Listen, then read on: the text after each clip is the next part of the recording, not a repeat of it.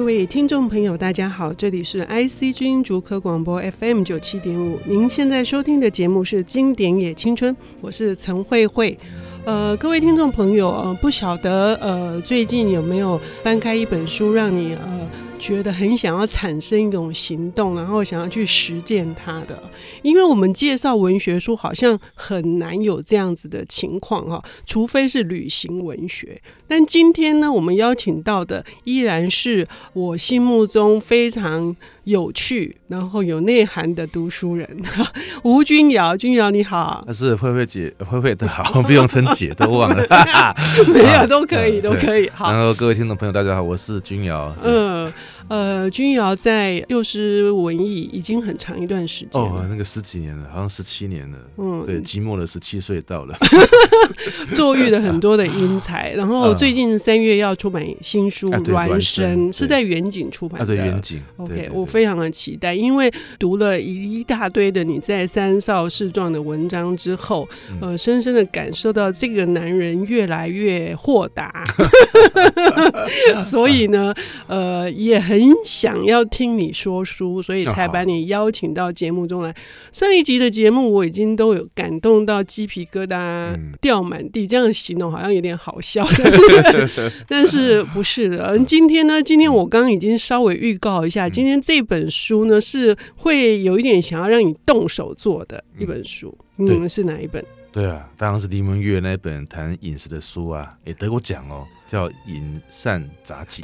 嗯，我对林文月老师的印象哈，非常早以前，他曾经到我们学校，我还在念大学的时候，他到我们学校来演讲。嗯、我那时候学校一直不晓得，我是福大的哦，福大的，嗯，他是台大的中文系的教授。那时候我简直是看呆了，我觉得世界上怎么会有这么美的呃中年女士？就是说，对，没错，因为。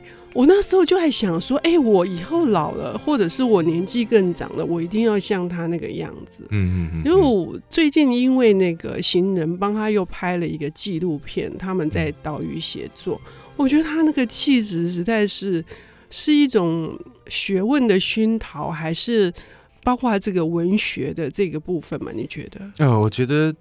其实那个刚刚慧慧那样讲，我也听过另外一个兰氏，那个兰氏的话比慧更大很多岁，那也是个有知名度的话的一位诗人，他曾经有跟别人转述，后来一转再转，转到我这个地方来了。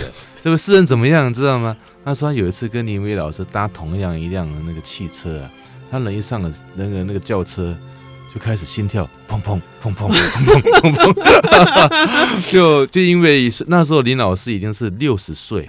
啊，一个六十岁的话的林老师，依然让那个四十几岁的话的一个中年主编，那不是我了哈，那 个那个心情非常的一个激动，小鹿乱撞，对对，那已经不是小鹿了吧，那已经老鹿了吧？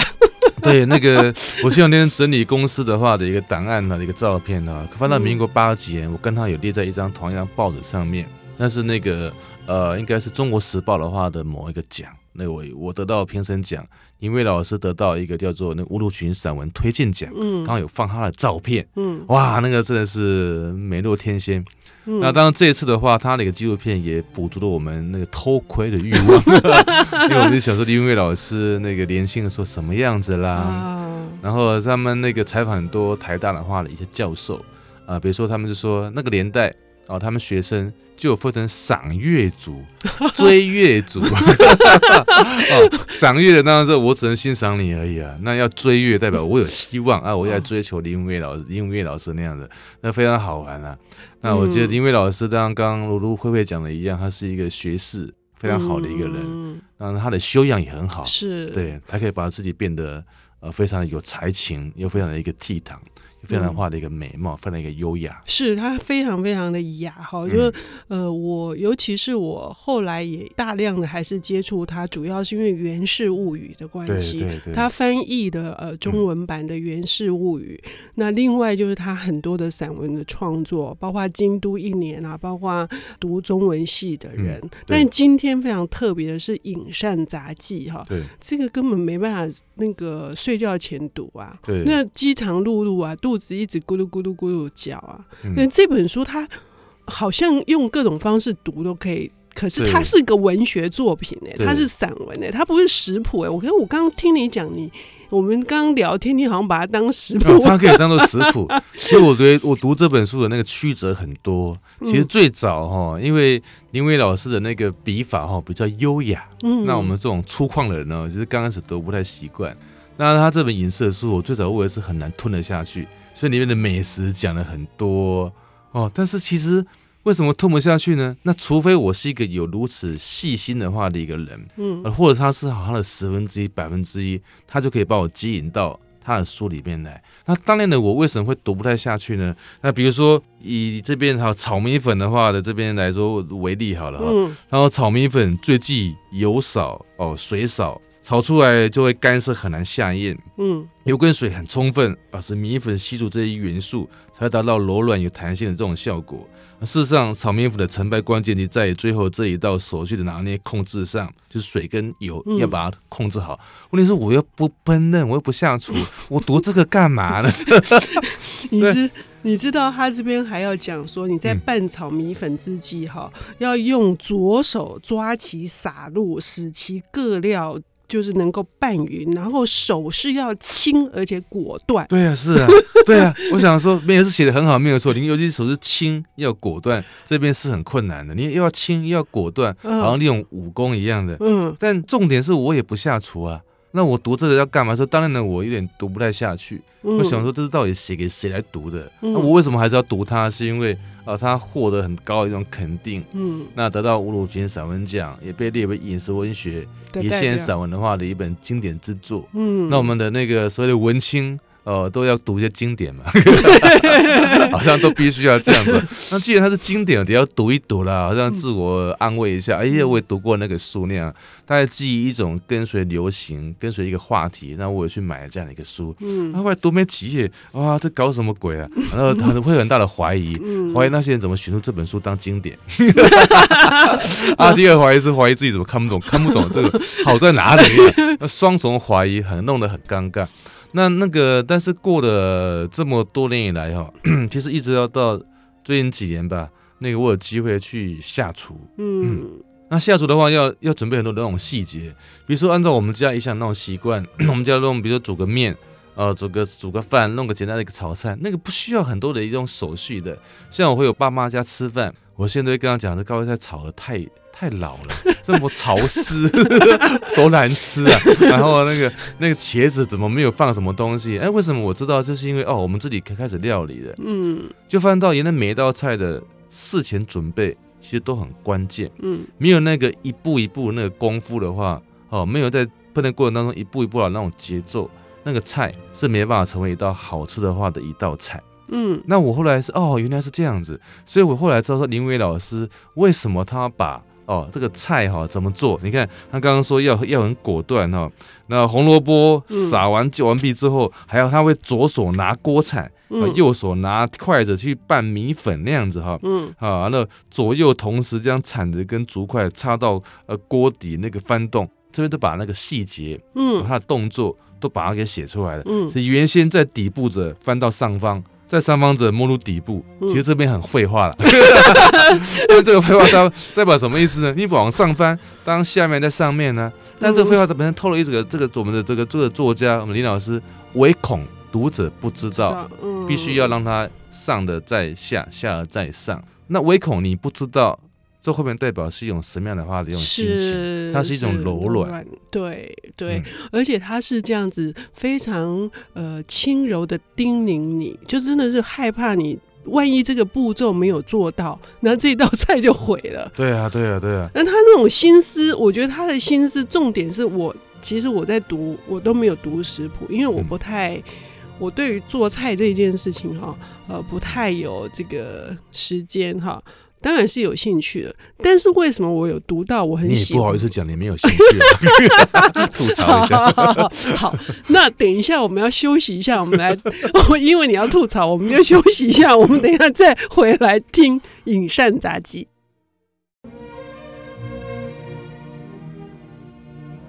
欢迎回到 IC 之音竹科广播 FM 九七点五，现在进行的节目是《经典也青春》，我是陈慧慧。今天为我们带来《饮膳杂记》林文月老师的这一本饮食经典名作，文青必读的是幼师文艺的主编，也是作家，即将出版《孪生》的吴君尧。君尧，我们要继续刚刚话题，千万不要吐槽我。呃，接受贿赂，不要吐槽。好，我觉得我在读这个书的时候。因为我没有太注意这些食谱的部分，嗯、我反而注意到的是说，为什么有一个人这么有耐心？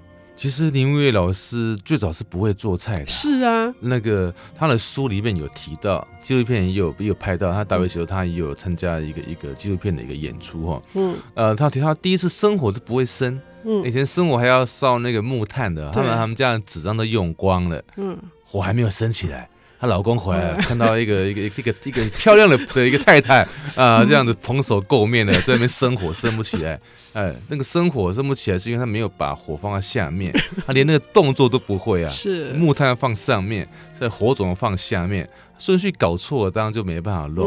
嗯，但我觉得其实他这本书让我觉得有点感动的地方，所以他对他不会那个过程当中，他没有写写的特别多，嗯，提到一个点火火种一种状况。但从不会到会，而且到会很多，嗯，哎，这个地方我觉得里面很多刚提到的柔软之外，还有一种付出啊，嗯，你看那个像我经常哦就会感叹哦，那个像我们台湾，比如说以前所谓的妈妈的滋味，嗯，妈妈晚餐的那种味道，嗯，我们现在可能会有点吃不太到，嗯，所谓妈妈的话煮的一种菜。我都很怀疑啊，以后这个名词会不会消失不见？因为现在多数人这也没办法怪。你现在是暗中在吐槽我？哦，我有讲吗？我有讲吗？有人心虚。好好好 啊，比如说现在很多人因为工商业的环境很忙，以前家庭主妇是不用出去上班的嘛，他只要负责把家里给弄好，当然就有余力的话来喷的。可现在大家都要出去上班，嗯，那你回家下班怎么可能有那么多的时间去处理这种料理呢？当然一般都变成外食族。但如果说一对年轻夫妻没有小孩，那就算了。但会有小孩了，哎，小孩慢慢的变外食族。我认识不少的话的家庭，他们都是外食族。嗯，今天去吃哪个餐馆，那是啊，改天吃哪个餐馆，嗯，就到处餐馆一路这样吃下去那样子哦。但林文月老师哦，她老公也是一个教授，他不是没有能力可以吃餐馆啊，嗯，可他不愿意啊，不愿意的原因我想很多啊。第一个是健康，那我们并不是说不相信餐馆。但自己的料理的话，自己放了什么样一种成分，他自己是最清楚。第二个是，我觉得是为家人而付出那份心力。嗯，像我就认识一个，脸书上，脸书现在很发达，有个朋友跟我说，当他为孩子、为老公而料理餐点的时候，嗯，看到家人啊、呃、非常认真的，还有非常愉悦的、非常兴奋的把他们的饭菜嗯吃光光，嗯，那是一个当妈妈的、当太太的最大的一种满足。嗯，哦，哎吃光了，哎去洗碗，他觉得很快乐。哦，那个过程当中，他还会想象到啊，比如说菜还没煮完，那我去烹饪的时候，我想说，哎，会不会不好吃？哦，如果弄了很好吃，他们的吃法会是怎么样子？嗯，我后来因为自己去去料理，我发现到，哦，原来在做菜的那一刻，嗯，我们都会想象到，哦，既然在吃饭那种神情，嗯，其实那一刻的话是一种愉快的，嗯，我们并不是说去付出，而在学习。去做另外的一种哦，一种付出，这样是不一样的哈、哦。嗯、这种所谓学习做另外一种付出，这地方是一种心甘情愿的，嗯嗯、甚至那不能说是一种付出了，也不能说是一种牺牲，也不能说是一种奉献。嗯，那我也不晓得该如何来形容这种，是一种爱情。对，我觉得是一种爱。对对对，说得好，那就是一种爱。这么简单，这么简单，为什么呢？因为这本书真正打动我的就是。呃，林元老师刚刚已经说了，从他为什么会从不会到会到，他甚至能够请客，对，呃，宴客，然后他开这么多的菜单，嗯、所以他已经他。他的对象啊，已经不是家人了，嗯、已经有包括老师、包括朋友、包括呃同学，甚至包括晚辈，其他的晚辈。对。那但是他也是一个大忙人教授啊，他要翻译，他要写作，他有论文，他有各式各样，他为什么还能够？曾经有人就问过他这个问题啊，嗯、说依照你那种才情，你去做这个厨房的事情，太委屈你的吧？嗯。但林伟老师说。在厨房烹饪也是一种创作。嗯，虽然他的作品。当天就会被吃掉，就没有什么都没有被剩下来，他是也不会印成书面，怎么都没有，所以他的作品就被家人给吃掉了，就被宾客给吃掉了。对，所以我我们看看到，我们听到君瑶念的那一段，那也是一种在创作过程当中的他写的那个过程，你就会觉得，哎，你是不是一方面你想你会有很多的想象，一方面就觉得自己来做，那又会是一个什么样的景况？那我觉得更重要的是。他也是因为吃到妈妈的滋味，他想要把妈妈的滋味保留下来，对对。然后他又改良了那个滋味，所以他也说，他希望他的女儿也是这样，或者他的小孩也是这样，把他的滋味保留下来，然后又改良成自己的味道，留给更下一辈的人。对，而且刚刚慧也有提到，他后来那个不单煮给家人吃啊，嗯、啊，他的老师们、朋友们、同学们的话，都在他们家宴客。嗯、而且林伟老师有个习惯呢，比如说今天慧慧来我们家吃饭，我是给他吃这个菜单，嗯，呃，一个月之后再请你，哎呀，我会查一下你之前什么时候来过，嗯，不能让他吃一样的一个菜，所以他研发不同的那一种菜单。那你看这么样一个细心的记录，你什么时候到他们家吃过什么样的一道菜？还有今天这个这个菜，呃，我我要设宴，我要找这样的一群人，嗯，那这群人要吃什么样的一些菜，嗯，如果里面有人是吃素的，就有人是怕辣的，嗯，是吧？你就要特别要来规避一下，嗯、或者是老人家们来的，嗯、哦，哎，老人家们可能牙齿可能就比较不太好了，尤其是他父亲，对不对？对啊，你总不能让他吃牛排吧？折磨人家，所以他都要很细心的想说。呃，什么样的菜单要给什么样的人吃？嗯，那虽然那个这个创作，呃，就是那几天的话的那个事情，当天晚上就会被吃光，它就是一时性的，没办法是个永恒。但我觉得这本书的话，就把那些非常即时性的、非常短暂的三天、五天，或者三天五天，指的是他准备对对对食材的那种时间，他很会利用，或者当天晚上两个小时，什么都消失不见的话的一个过程。他把它写了出来了。你知道他最后得到的一个心得哈，嗯、我也觉得很感很感佩。他的心得是说，宴客不是一个主妇在厨房里面忙到这样子，就是全身油腻腻的，而是真的是有五天一个礼拜之前，然后利用时间，他甚至是利用在炖一个汤的时间，他可以看一本书，或者他可以扫地，可以折衣服，他充分的运用这段时间。他说。真正他到当天要做，可能只有两到三炒，三到现炒，然后他可以尽女主人的责任去跟这些宾客谈笑风生。我觉得这是人生的很高的境界。这个对时间的一种掌握上就很厉害。嗯，很多人都以为是不是要下厨，比如晚餐是五点钟开始动，没有，有时候早上，有时候前一天。有时候前三天就要开始来准备的，如果你要腌某个东西，当天拿出来吃，啊、你不能当天五点去腌吧，那 没办法入味。嗯，对啊，所以他这样的一种心思，我觉得非常的话的一种细腻，嗯、而且这样的一个书哦，里面一个给我一种感触哦，嗯、就是感触，因为台湾很政治，嗯，我一个感触是说，哎，吃吃这件事情。不分族群啊，好吃的不好吃的，尽管你是哪一个族群的人，你觉得好吃，那就是好吃的。所以这本书的话，里面有谈到一些可能一些名菜大菜，嗯，哇，那个名菜大菜我也说不出来是什么样的一些菜。但里面有提到一些名菜，像是佛跳墙，这是属于很大的一个菜啊，嗯，而属于大陆那边传过来的话的一些菜那样。嗯，香酥鸭或许也是大陆的一个菜，嗯，总共十九道。但是修霸掌，叉逼混，那个不是啊，是台湾的话的一个小吃啊，还有藕泥。芋泥，这些都是哈，嗯，当然也有很可怕的这种什么潮州鱼翅，对，那个时候非常的困难，对对，很困难。但是如果根据他的做法，他们家的女佣哈，那时候他们还有帮忙的人，就从不会做菜，一直到他可以去跟别家的女佣说 啊，佛跳墙你们不会做，很简单呐。我在过年前一度要要挑战佛跳墙，后来看啊这么麻烦，里面那不是很多的那种菜嘛？应该是每要个别料理啊。是，那你看我都吓呆了，算了，放弃了。是吗？啊，对，嗯，可是这本书应该还是有一个地方是大家津津乐道的，嗯、就是刚刚说的这个，借由一个饮食来促进所有的情感，那个情感会因为饮食而发酵，嗯、就是这个人情之美。这个其实那个他还跟一般的食谱有一个不一样了。嗯、我们刚刚在讲他如何来来做个吃的哈，一般的食谱都跟你说你要放多少个量杯，嗯、一大汤匙，但他不用。但他写的更加的画的一个细，而且我们大家注意到，一般食谱都是印彩色的，嗯，他是印黑白的。那一般食谱也会有照片，他也没有照片，嗯，哦，他没有照片，是用文字来说，那反而更多的话，这种想象力。是，那我刚刚提到的这个人情之美，我也想要分享一段呢，就是他的老师台静农老师哈，嗯、他就说烤乌鱼子的这一段，他说以乌鱼子和一碟花生米，就着威士忌酒，也不必敬酒，也无需顾忌，自自然然各自喝着各自杯中的酒，直到台先生想起约会的时间已到才离去。